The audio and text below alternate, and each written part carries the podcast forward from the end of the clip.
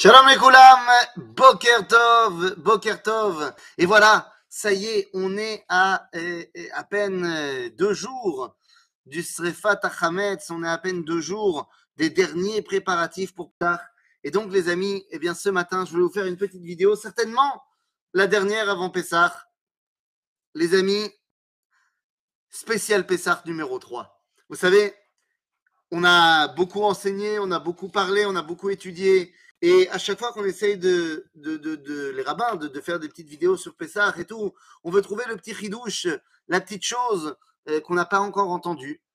Et aujourd'hui, je me suis dit non, non, non, non, non, non, non. Aujourd'hui, on va reprendre les basiques, les fondamentaux. Aujourd'hui, on va pas faire euh, dans le ridouche, on va faire dans des choses très simples et pshutim, sheba pshutim. Mais il est temps des fois de le dire. Des fois, les choses sont tellement évidentes qu'on oublie de le dire. Et c'est Chaval. Donc, aujourd'hui, on va faire les choses très simples. Qu'est-ce qu'on fait à Pessah de manière la plus simple et basique? Eh bien, les amis, il faut que les choses soient claires. On entend souvent qu'à Pessah, c'est là où le peuple juif est né. À ceci, je réponds non. Non, le peuple juif existait déjà lorsqu'on était en Égypte. C'est marqué noir sur blanc dans le livre de Shemot, à la paracha de Shemot. Lorsque Pharaon s'adresse à son peuple, il dit Yesh Bene Israël Rav Mimenu.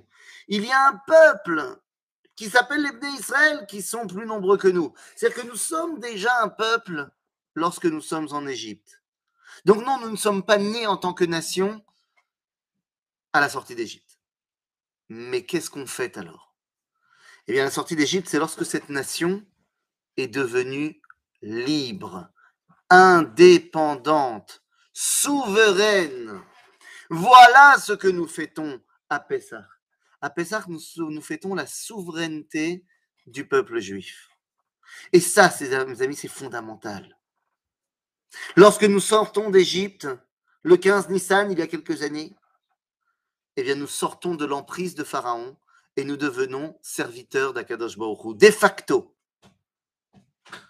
À tel point que le tout premier Hallel de l'histoire, qui a dit le premier Hallel de l'histoire? Le Hallel que nous disons par une raison simple. Yetziam et Avdut Lecherut.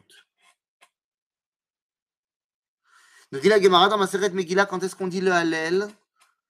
Ein omrimoto ela al mapalata shel malchut. Alors ça, c'est pas dans la Gemara, c'est dans la Psikta de Chanukah. Mais la Gemara dans le Maseret Megillah va nous dire pourquoi est-ce qu'on ne dit pas Hallel à Purim? Parce que on n'a pas été souverain. Parce qu'à la fin de la Megillah, on est toujours serviteur d'Achashverosh. En d'autres termes, le Hallel symbolise la sortie de l'esclavage. Le premier à avoir dit le Hallel, ou du moins pas avoir dit le Hallel, mais avoir dit qu'il faut dire le Hallel, c'est Pharaon. Nous dit le Midrash, lorsque Pharaon vient voir Moshe à la fin de Makat Bechorot en plein milieu de la nuit, il lui dit partez. Et là, Moshe dit non, on partira demain matin, mais si tu veux que la plaie s'arrête, libère-nous. Dit le Midrash, Itril Paro Tsover Veomer. Paro a ouvert un groupe WhatsApp avec toute l'Égypte et a dit Avadim Li. À l'époque, vous étiez mes esclaves. Et maintenant, vous êtes indépendants. Et donc, vous êtes les serviteurs de Dieu. Et c'est à vous de lui dire le Hallel. Alléluia, Alléluia, Avde Hashem. En d'autres termes, nous fêtons à Pessah le fait que nous puissions dire le Hallel, le fait que nous soyons indépendants. Non, on n'a pas encore reçu la Torah à ce moment-là. Non, notre indépendance, notre souveraineté n'est pas encore accompagnée d'une élévation spirituelle. Nous dirons nos sages, nous sommes au 49e degré d'impureté. C'est-à-dire que religieusement parlant, on est pourri quand on sort d'Égypte. On a encore Oved Avodazara dans le cœur, euh, dans les, dans les faits, dans, dans la tête, ce que tu veux. Mais on est souverain. Mais on est un peuple d'Israël libre de faire ses choix. Eh bien, voilà ce que nous fêtons à Pessah. La résurrection de la nation d'Israël. Cette nation était endormie lorsqu'elle était sous domination de l'Égypte tout comme la nation d'Israël a été endormie pendant près de 2000 ans, 1800 ans. Et le 14 mai 1948, eh bien, nous avons retrouvé de nouveau cette souveraineté, tout comme à Pessah.